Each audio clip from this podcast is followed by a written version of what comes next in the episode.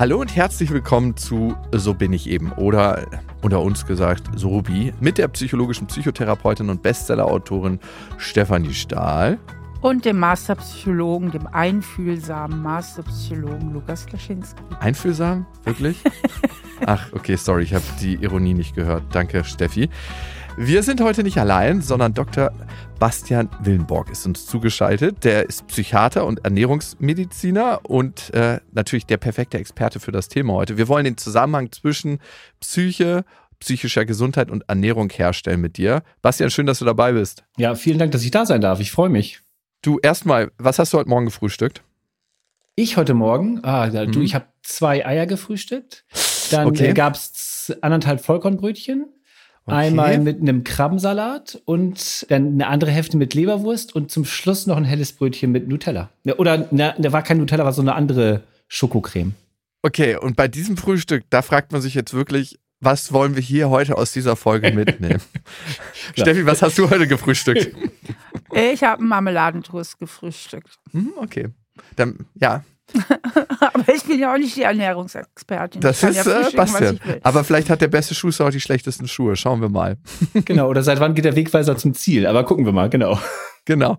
Gibt es erstmal grob einen Zusammenhang in der Wissenschaft zwischen psychischer Gesundheit und Ernährung? Den muss es ja geben. Und worin besteht der? Wieso muss es den geben? Weil ich schon genug Studien dazu gelesen habe. Also es gibt einen Zusammenhang, dass Kohlehydrate glücklich machen. Ja, zum Beispiel. Ich merke es bei ja. deinem Mann Holger. Und auch gutes Nervenfutter sind. Also als gutes ich meine kohlehydratarme Diät gemacht habe, hatte ich eine Zündschnur, die war so kurz, dass mein Mann mich inständig angefleht hat, bitte wieder Kohlehydrate zu essen. Ja. Ja, kann man mal sehen. Also Ernährung macht ganz viel, merken wir es auch gerade. Macht was mit der Psyche, macht was mit der Stimmung. Und wenn du so auf die wissenschaftlichen Daten zurück willst, es gibt Daten zur Depression, die gibt's schon. Und es gibt Daten, dass die mediterrane Diät, das ist das, was am besten untersucht ist, also Omega-3-Fette, viel Obst und Gemüse, Fisch, wenig Fleisch, dass das eher günstig sein soll. Es gibt auch noch so ein paar mhm. andere Sachen, aber kommen wir nachher wahrscheinlich noch ein bisschen intensiver drauf. Okay.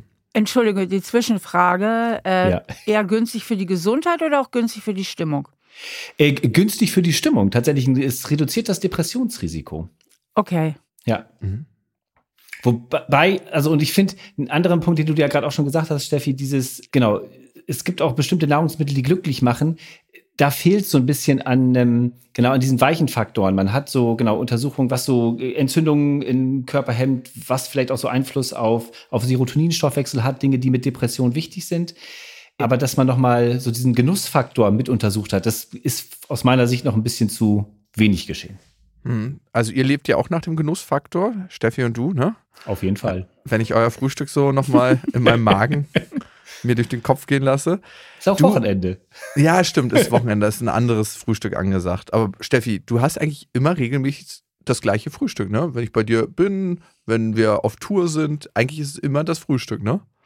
Ja, also meistens schon. Es sei denn, ich habe gerade mal wieder eine Diätphase, dann esse ich halt Joghurt morgens. Joghurt mit diesen Früchten, die wenig Zucker haben. Mhm. Aber es macht mich nicht so glücklich wie ein leckeres Toastbrot oder ein leckeres Brot morgens. Bastian, gibt es Essen, wo nachgewiesen ist, dass einen das zufriedener und glücklicher macht? Ich habe gehört, Kakaonippes. Ist es so eine Urban Legend oder ja. gibt es das? Also, genau, es, es gibt so unterschiedliche Faktoren. Ich kenne jetzt Steffis Lebenswandel nicht genauso, kann mir aber vorstellen, du bist ja so viel unterwegs, dass Stress eine wichtige Rolle spielt. Und ähm, das ist, es gibt Nahrungsmittel, die Stress reduzieren. Und das kann, Zucker kann das sein, das kennt auch so Pommes, Schranke, Currywurst, also alles, was so, so Comfort Food. Das ist was, was so kurzfristig die Stressachsen reduziert oder Stressachsen beruhigt und wo man sich dann besser fühlt. Kurzfristig hast du ja gerade gesagt. Genau. Also, irgendwann kommt mir, wenn ich Pommes Schranke esse, oh Gott, äh, was habe ich hier gerade zu mir genommen? Das sind nur die Schuldgefühle, die diese ganzen Ernährungsmenschen ja schon eingeimpft haben. Genau, wenn es, wenn es nach einmal Pommes, äh, Pommes Schranke Currywurst passiert, wäre ich auf deiner Seite, Steffi. Wenn, das, wenn du dich nur davon ernährst oder nur Fast Food, Comfort Food, dann ähm, ist es tatsächlich, ähm, und vielleicht kann man mal aus dieser biologischen Ebene auf eine psychologische zurückgehen, weil ähm, es gibt beim Essen letztendlich so zwei Faktoren, die eine Rolle spielen. Und genau, einmal ist es so ein Sicherheitsaspekt. Also wir essen gerne das, was wir kennen. Das heißt auch More Exposure Effekt. Mhm. Hat den äh, letztendlich den Sinn, wir beobachten halt, was andere essen, dann essen wir das auch, ist nicht gefährlich. So. Mhm. Immer Marmeladenbrot ist nicht gefährlich. So kann man nichts falsch machen. Und irgendwann merkt aber der Körper, naja, ob es nur das Marmeladenbrot ist oder ob, genau, das Pommes-Schranke Currywurst oder andere Fastfood-Ketten ist, mir fehlt was. Es fehlen so bestimmte Vitamine, sekundäre Pflanzenstoffe und dann gibt es sowas wie eine spezifisch sensorische Sättigung.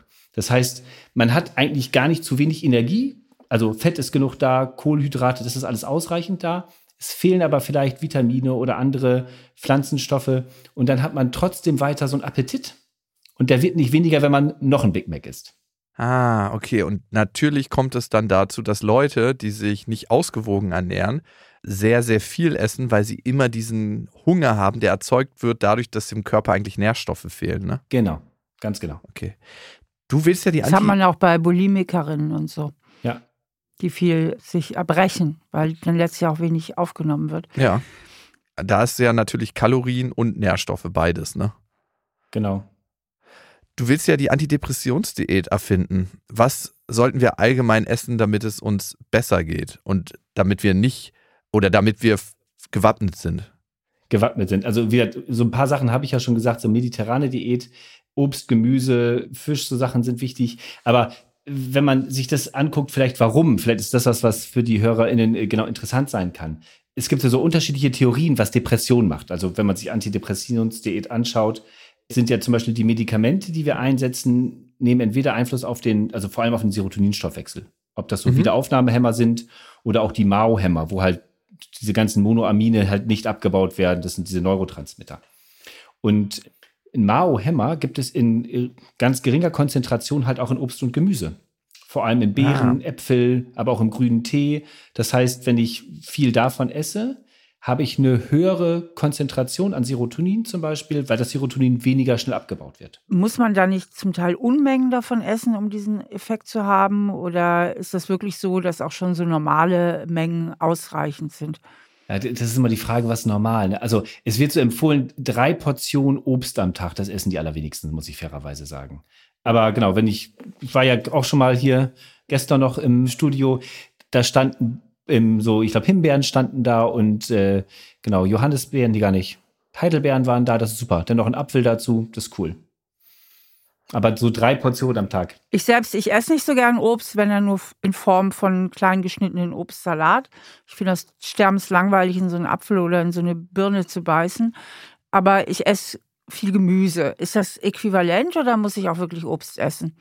Also ganz äquivalent ist es nicht, weil natürlich andere Sachen da sind. Und aber im, im Obst, also gerade es gibt so Gemüsesachen, die sind auch wirklich gesund, wenn man sich Brokkoli zum Beispiel anguckt oder andere, die haben auch so, so Pflanzenstoffe drin, dass da Nitrat eine Rolle spielt, dass der Blutdruck insgesamt günstiger ist. Und auch das sind so Risikofaktoren ja für alle möglichen Erkrankungen. Ich habe aber zum Beispiel einen eher niedrigen Blutdruck und das trotz meines Alters.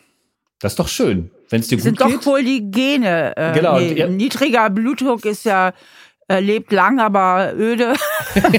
Kann man ja nicht gerade bei dir sagen. lebt gut, aber nicht so lang. Genau. Der niedrige ähm, Blutdruck ist ja nur schlimm, wenn einem schwindelig wird oder sonst irgendwas. Aber wenn es dir gut geht, ist niedriger Blutdruck super. Würde ich gar nicht verändern. Ist doch toll.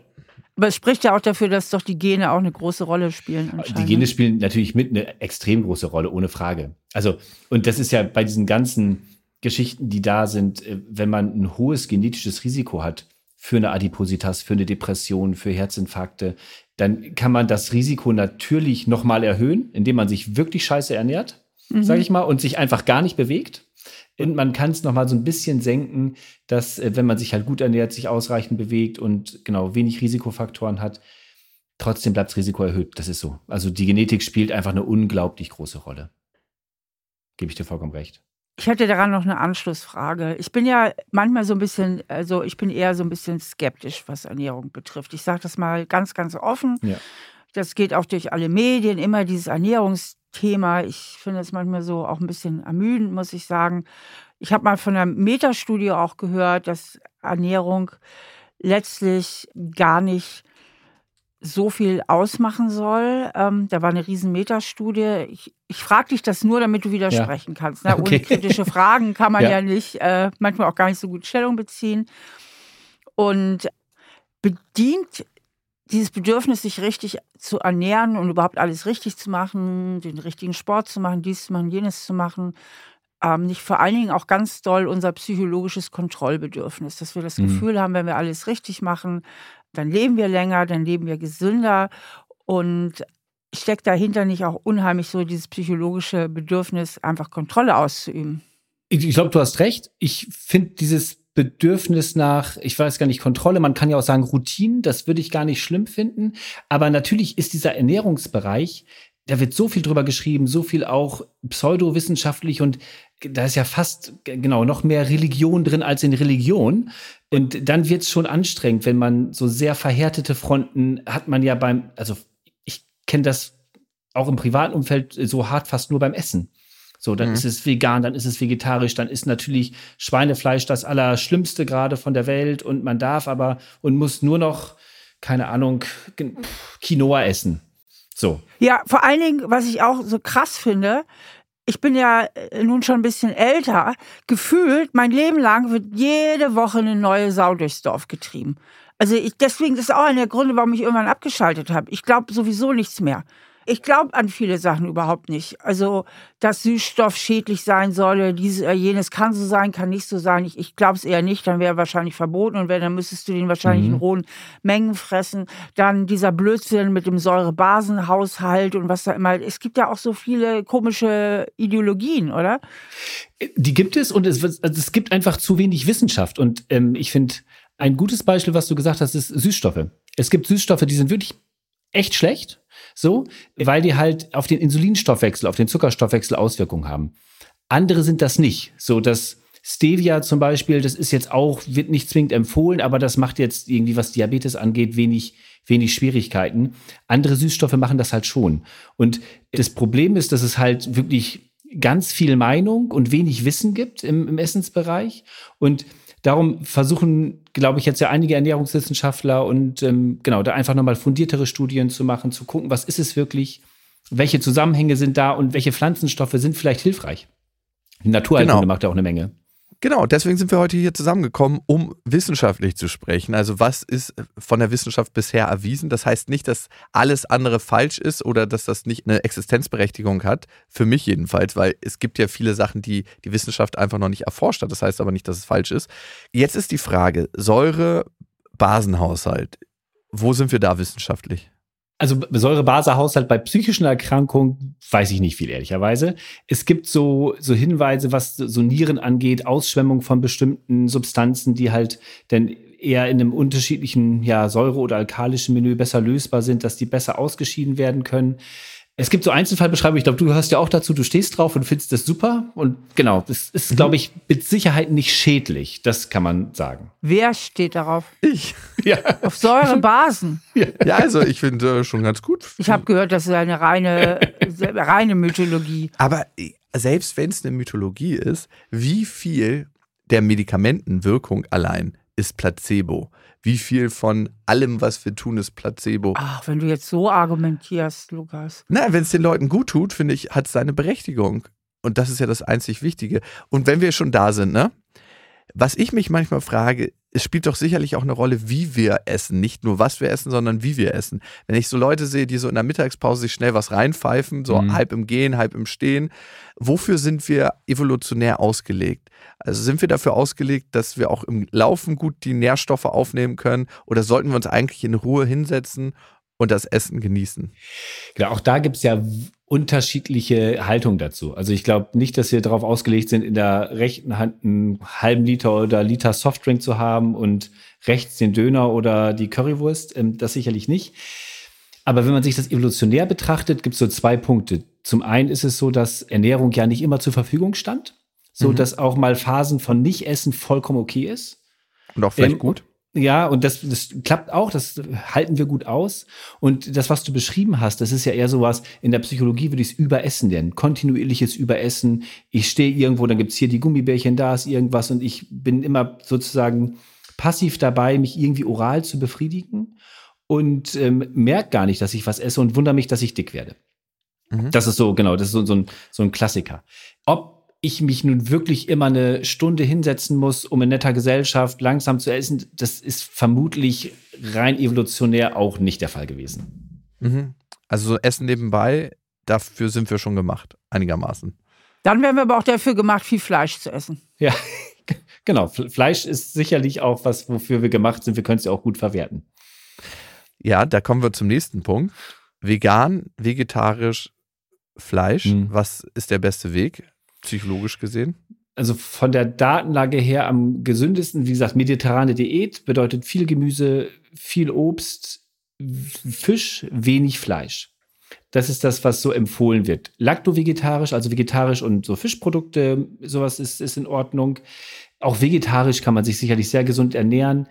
Wenn man auf alle tierischen Substanzen verzichtet, ähm, da muss man sich halt wirklich ganz, ganz bewusst ernähren, weil es so bestimmte ja, Stoffe gibt, die man braucht, sowas wie Omega-3-Fettsäuren und vor die langkettigen Omega-3-Fette. Die gibt es mhm. zwar auch, äh, also hau hauptsächlich durch Fisch, die gibt es auch in so Mikroalgen, aber dann muss man halt auf die Idee kommen, Mikroalgen zu essen. Also die Mikroalgen, die die Fische essen, die haben das Omega-3, dann haben die Fische das Omega-3. Und na, aus dem niedersächsischen Dorf, wo ich herkomme, da bin ich mir relativ sicher, bekomme ich keine Mikroalgen. Mhm. Heißt eigentlich, dass alle drei Richtungen in Ordnung sind, wenn wir die richtigen Supplements dann nehmen, jeweils. Genau. Und die Supplements sind halt bei, und das ist wieder für die Depression vielleicht relevant, Vitamin B12 bei den Veganern. Das ist was, das fast ausschließlich in tierischen Produkten. Mhm. Und um das vielleicht einmal zu verstehen, warum das auch für die Depression wichtig ist, also für andere Dinge auch. Aber Vitamin B12, das ist in so einem Stoffwechsel mit Homozystein, wird dann schneller abgebaut.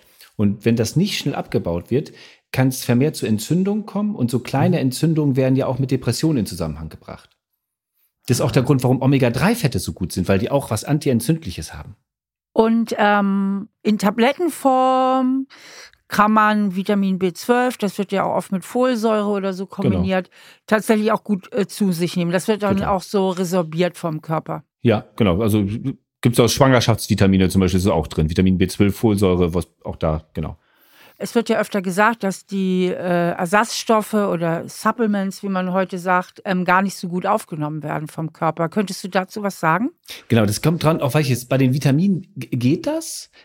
Wo so Supplements, wo die wirklich schwieriger sein können, das ist beim Eisen. Also Eisenmangel ist was, Ach. da haben auch tatsächlich eher Frauen mit zu tun. Mhm. Und ähm, Eisen aus Pflanzen und häufig dann auch in Supplements wird deutlich schlechter resorbiert als Eisen aus tierischen Produkten. Das hat mhm. so mit der Wertigkeit zu tun. Es gibt zweiwertiges, dreiwertiges Eisen. Das dreiwertige wird besser resorbiert als das zweiwertige.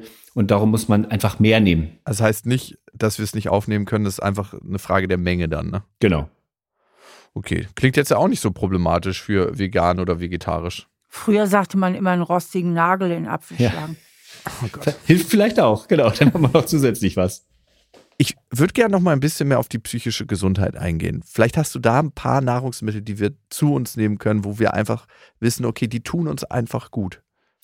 Genau, also was man weiß im Rahmen von Depression ist Tomaten zum Beispiel. Tomaten, mhm. die haben so sekundäre Pflanzenstoffe, das äh, Lycopin ist da eins, das hat so was Antioxidatives und da gibt es tatsächlich Studien, wenn man regelmäßig Tomaten isst, ist die Wahrscheinlichkeit, Depressionen zu bekommen, geringer.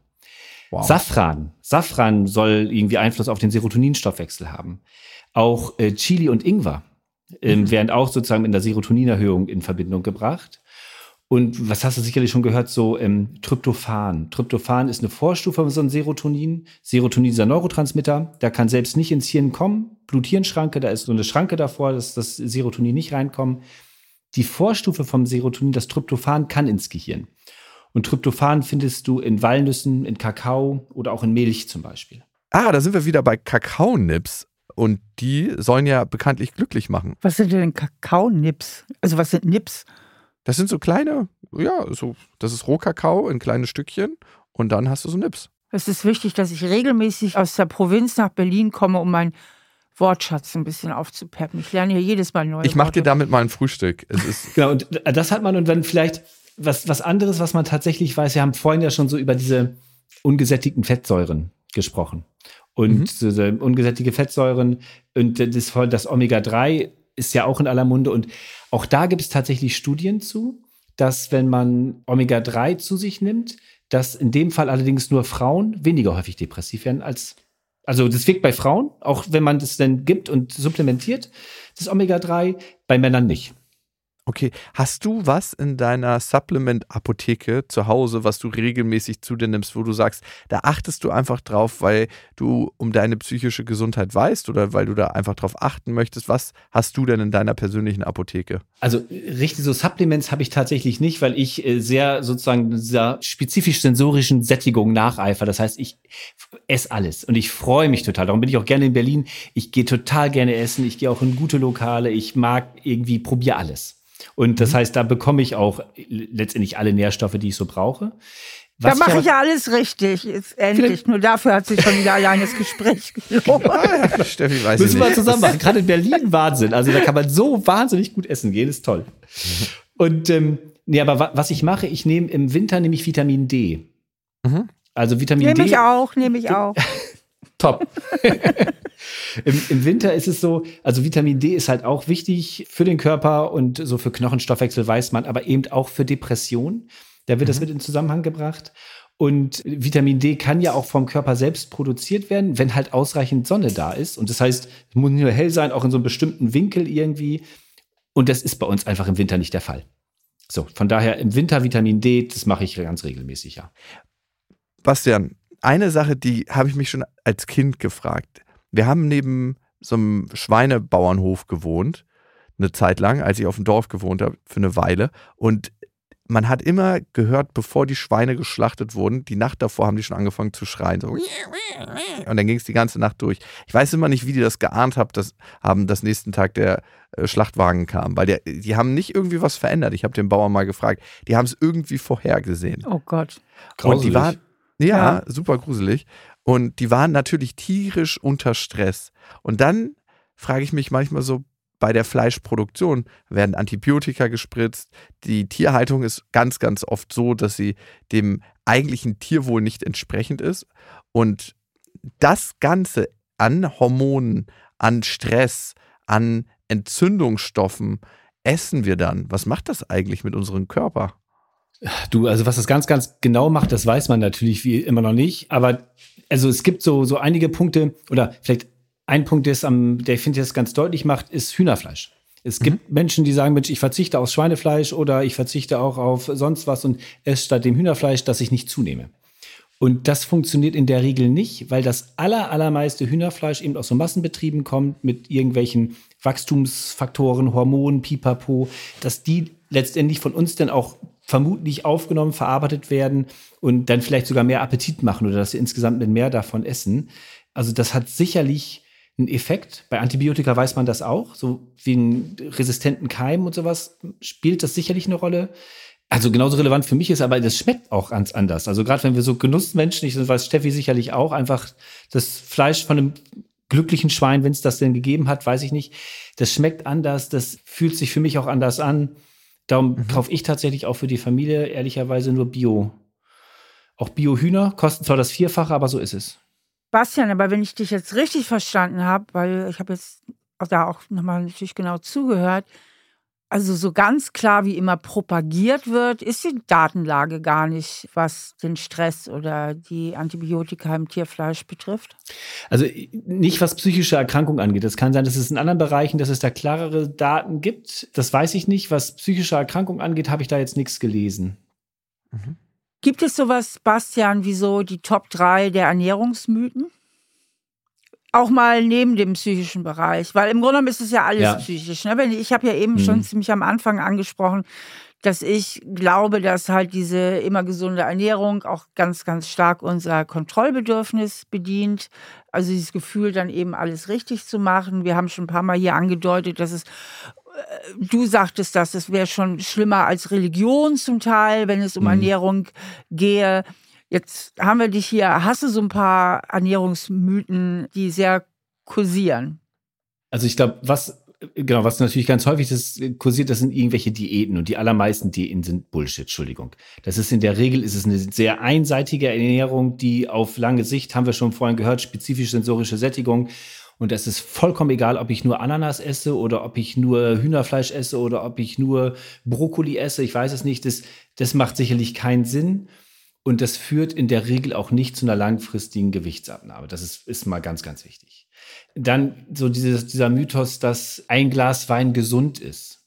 ist ehrlicherweise auch nicht mehr richtig. Also da, ich war letztes Jahr auf einem Kardiologenkongress und ähm, oder auf dem Internistenkongress und da gibt es dann auch äh, tatsächlich immer ein so ein Forum, wo die die lokale Weinindustrie sozusagen auch einen Stand hat und natürlich gibt es auch da sekundäre Pflanzenstoffe, gerade im Rotwein, die grundsätzlich günstig sind. Äh, Alkohol ist immer schlecht. Ich trinke trotzdem auch Alkohol. Also genau, wieder, wieder beim Wegweiser und und äh, das Ziel aber das sind für mich so die klassischen. Bastian, nochmal zu dem Weinmythos. Der kam ja irgendwann mal auf, weil die Studie hatte einen falschen Zusammenhang hergestellt. Menschen, die Wein trinken, haben sich auch gleichzeitig bewusster ernährt, weil meistens auch mehr Mittel zur Verfügung hatten. Und deswegen hatte man den falschen Zusammenhang hergestellt und herausfinden wollen, aha, ja, wer Wein trinkt, der ist auch gesund und das hat man dem Wein zugeschrieben, aber das war nicht korrekt. Genau. Und seitdem hält sich der, ne? Mythos. Genau, und es gibt tatsächlich auch Traubensaft ohne Alkohol. Da sind tatsächlich so sekundäre Pflanzenstoffe drin, die auch ganz, ganz hilfreich sind für viele Prozesse. Haben was Antientzündliches, Antioxidantien und sowas. Aber der Alkohol ist halt, äh, Alkohol ist grundsätzlich ein Nervengift. So, und da ist die Dosis egal. Warum ist Alkohol so schlecht? Kannst du uns das mal aufschlüsseln? Und was ist besser? Ich will das gar nicht hören. Ich trinke ohne Wein. okay, Steffi, jetzt für dich. Genau, nee, genau Al Alkohol ist tatsächlich ist, wie so, ist ein Neurotoxin. Das heißt, wenn man Alkohol zu sich nimmt, dann ist es zum einen so, dass äh, genau die, die, Nervenzellen nicht absterben, aber die werden in ihrer Aktivität gehemmt. Und das gilt auch für andere Zellen. Das gilt auch für Muskelzellen, das gilt für Nierenzellen. Also Alkohol in hohen Mengen ist, ein, ist einfach ein Gift. Mhm. Und was man auch nicht unterschätzen darf, Alkohol ist ja nicht, also ist wie so eine leere Kalorie. Alkohol hat ja auch ähm, ja, Kalorien. Und wenn man regelmäßig viel trinkt, dann ähm, kann man auch zunehmen. Warum ist Alkohol dann eigentlich, also nur mal, wenn wir auf unsere psychische Gesundheit gucken, warum ist Alkohol legal und andere Sachen, die vielleicht weniger schädlich sind, nicht? Da müsstest du einen Juristen einladen, wahrscheinlich. Ja, äh, genau. wir haben ja jetzt äh, dich als Psychiater. Aber so rein auf die Gesundheit geguckt, ergibt das Sinn? dass Alkohol legal ist und andere Substanzen, wie zum Beispiel, nehmen wir mal Marihuana, von einem Gefährlichkeitsgrad nicht. Ach, du kannst auch MDMA nehmen. Vom Gefährlichkeitsgrad ist das wahrscheinlich auch äh, nicht. Dann nehmen wir noch LSD und Ketamin dazu, okay? Genau, also die, die, die, die, diese Substanzen sind in der Regel alle nicht günstig für den Körper und wahrscheinlich sowas wie MDMA im, eher sogar noch ungefährlicher, weil es passieren keine ähm, ja, körperlichen Abhängigkeiten im eigentlichen Sinne. Es gibt keine schweren Delirien, wenn man schwer suchtkrank ist und das Zeug weglässt. Und trotzdem gibt es ja den Wunsch der Menschen nach berauschendem Gefühl, nach genau Dopaminausschüttung, vielleicht ähnliche Dinge. Das ist ja was Gesellschaftliches. Von daher wäre ich eher in dem Fall wirklich für Aufklärung und nicht für Verbote. Da bin ich aber, genau, das ist auch in der Psychiatrie nicht ganz unumstritten. Mhm. Aber es gibt einfach wirklich, es gibt, wir sehen ja viele Menschen mit Alkoholabhängigkeiten bei uns in der Klinik da fragt man sich schon, ich sehe nicht so viele mit Cannabisabhängigkeiten und ich habe kenne kaum jemanden, der wirklich auf äh, NDMA, wenn das, genau, je nachdem, das sind ja die Zusatzstoffe häufig auch das Gefährliche und die Dosierung dann letztendlich, die aber wirklich abhängig davon sind. Ich würde gern, wo wir schon über Abhängigkeit reden, ist so ein bisschen Nebenthema, aber die Menschen, die ich erlebt habe, und das ist jetzt eher so äh, Feldforschung, ohne eine große Studie aufgestellt zu haben, die, die abhängig waren, die wurden meistens abhängig, weil sie am Anfang ihres Substanzmissbrauchs, und da fängt der Missbrauch an, eigentlich ein bestimmtes Gefühl unterdrücken wollten und nicht unbedingt erzeugen wollten. Das heißt, sie hatten irgendeinen Schmerz, irgendein Gefühl, was sie nicht haben wollten. Das haben sie versucht, mit der Substanz zu unterdrücken. Also ich nenne mal ein Beispiel. Ich habe ein paar Jahre einen Heroinabhängigen begleitet und der hatte eine unglaublich krasse, schwere Kindheit. Seine Mutter war schwer alkoholabhängig und der wurde geschlagen. Der hat ganz, ganz schlimme Dinge erlebt und dieses Gefühl, diesen tiefen Schmerz in sich, wollte er irgendwann nicht mehr spüren. Und dann hat er mit Substanzen angefangen, irgendwann ist er bei Heroin gelandet. Und für ihn war es auch so schwer, das Heroin sein zu lassen, nicht nur, weil es ganz, ganz große körperliche Entzugserscheinungen gab. Ne? Er meinte immer, das ist so wie rostige Nägel kacken und Rasierklingen ausspucken. Eieiei. So hat er ja. das beschrieben. Und ähm, es ging ihm auch immer zwei Wochen richtig schlecht, wenn er auf Entzug war. Danach haben die körperlichen Entzugserscheinungen aufgehört, aber er konnte das auch nicht sein lassen, weil dann wieder dieser Schmerz hochkam, den er in sich getragen hat. Und meine Frage ist, aus deiner Erfahrung mit suchtkranken Menschen, war es bei denen, dass sie suchtkrank geworden sind, weil die eigentlichen Schmerz mit der Substanz überdecken wollten? Ach, also ehrlicherweise, ich kenne beides. Also ich kenne schon häufig so ganz schwer Suchtkranke, wie du, wie du es gerade beschrieben hast. Das ist häufig sowas wie emotionale Vernachlässigung, Traumatisierung. Das ist, wir nennen das denn ja, das Steffi kennt das, das invalidierende Umfeld, in dem man irgendwie aufgewachsen ist, dass das sicherlich die Gefahr erhöht einfach. Mhm. Suchtkrank zu werden, auch für andere psychische Erkrankungen, ist ja das Risiko total hoch.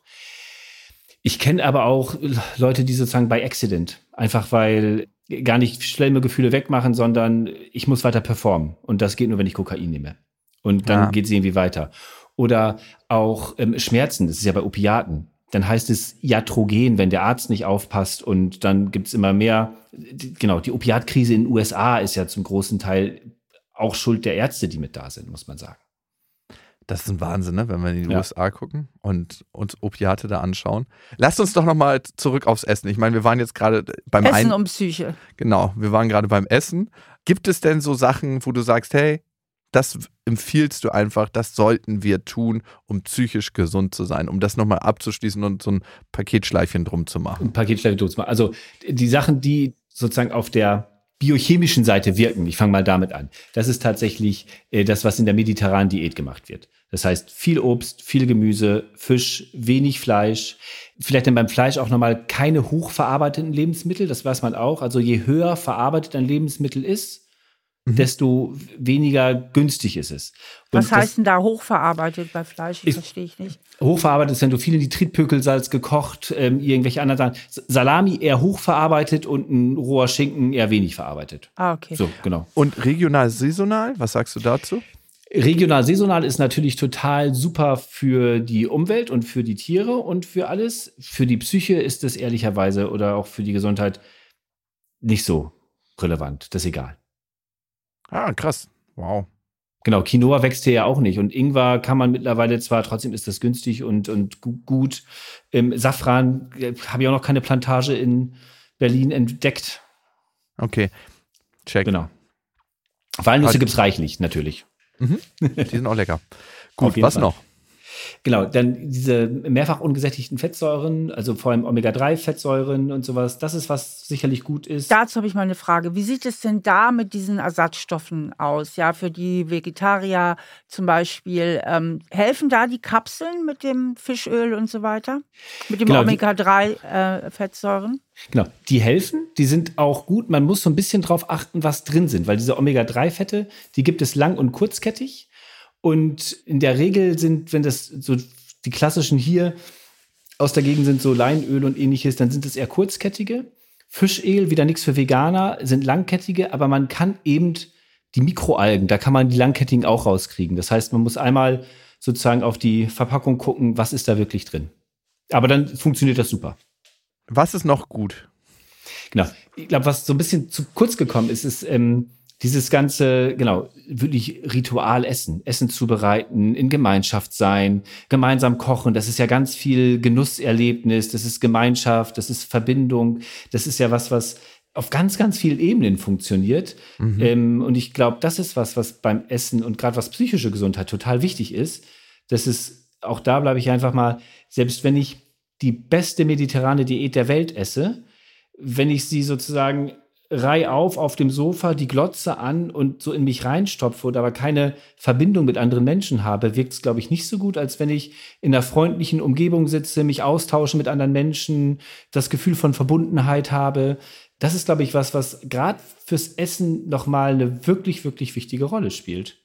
Mhm. Auch das gemeinsame am Tisch sitzen, eine Möglichkeit des Austausches schaffen. Ja. Da habe ich nochmal eine Frage zu. Es gibt ja viele Menschen, die Trostessen machen. Mhm. Ne, die essen aus Unglücklichsein und ist auch total nachvollziehbar, äh, biologisch, psychologisch von der Evolution, weil Essen und genährt werden, das ist ja auch so, so eine, die erste Verbindung zur Mutter und so weiter. Also das hat ja was total Wohliges und ist mhm. ja nicht nur ein körperliches Grundbedürfnis, sondern auch ein psychisches Grundbedürfnis, also dieses genährt werden, diese Verbindung. Hast du denn einen Tipp für Trostesserinnen und Esser? Also was könnten sie vielleicht machen oder ersetzen, wo kann sie vielleicht die Chips oder die Schokolade ersetzen? Hast du da irgendeinen Tipp? Genau, also was du, was bei Trostessen angeht, ist natürlich genau das, was du sagst. Ähm, Chips, Schokolade, das Eis. Und ich glaube, wenn das so ein kurzfristiges Ereignis ist, ist das vollkommen in Ordnung. So, ich bin verlassen worden und dann habe ich die Tube Ben Jerry's vor mir und die löffel ich dann über den Abend aus. Das ist, also, das finde ich auch nochmal. Ernährung, Essen, das ist was, was man immer mit dem langen Atem sich angucken kann. Ich kann wirklich mal einen Abend vollkommen über die Stränge schlagen, eine Schweinshaxe essen und Leberwurstbrot und dann trinke ich eine Maß Bier dazu. Wenn ich das nicht jeden Abend mache, ist das nicht schlimm. Genauso mit dem Trostessen. Wenn du denn aber merkst, naja, ich komme mit meiner Traurigkeit nicht zurecht und die Schwierigkeit, die ich dann häufig bei den PatientInnen sehe, die zu mir kommen, ähm, die dann auch übergewichtig werden, dass die entweder Angst haben, Leute kennenzulernen, Angst haben, Leute anzusprechen. Und die Empfehlung ist da schon, es gibt immer Leute, die einem helfen können. Es gibt Menschen, die in einer ähnlichen Situation sind. Und da empfehle ich sowas wie, genau, entweder Selbsthilfegruppen, je nachdem, wie es ist. Oder wenn man doch hat, doch mal die Freundin anrufen, auch wenn man denkt, naja, die hat doch gerade ein Kind bekommen und nicht viel Zeit. In der Regel sind Menschen, die uns wohlgesonnen sind und die uns gern haben, helfen uns auch gerne. Bastian, das war wirklich spannend und ich habe heute was mitgenommen, auf jeden Fall. Und ich ändere nichts an meinem Ernährungsstil. Ich supplementiere vielleicht ein bisschen mehr. Okay. und ich verdränge einiges wieder ganz schnell. Doch, doch, doch, das ist auch gut. Für, für mich ist es mehr gemeinsam kochen, gemeinsam Nahrung zu mir nehmen. Ja. Und dieses, hey, zusammen an einem Tisch sitzen, das ist es bei mir. Nein, ich muss auch nichts verdrängen. Das, äh, ich glaube, das möchte Vielleicht ich gemeinsam feiern. auf den Markt gehen. Mach sowas doch mal. Geh doch wow. mal gemeinsam auf den Markt und sag, das kenne ich nicht. Und dann fragst du auch, was ist das und wie, wie bereite ich das zu? Schweineleberwurst. Genau, habe ich noch nie gesehen. Was mache ich damit? okay. Danke, Bastian, für deine Zeit. Gerne. Das war Dr. Med Bastian Willenborg, Psychiater und Ernährungsmediziner. Und nicht nur das ist er, sondern er ist auch ich wollte gerade sagen Kinderbesitzer, nein, er ist äh, Vater und er hat äh, ein sehr, sehr cooles Buch geschrieben übers Vatersein, beziehungsweise auch natürlich aus der psychologischen, psychiatrischen Sicht. Kind, du machst mich wahnsinnig heißt das. Ist jetzt für euch im Handel erhältlich. Schön, dass ihr dabei wart. Bis zum nächsten Mal. Ein Podcast von RTL Plus Musik, produziert von Auf die Ohren. Schnitt Jonathan Raue, Recherche Annelena Leidenberger und Antonia Bose. Redaktionelle Leitung Ann Groß.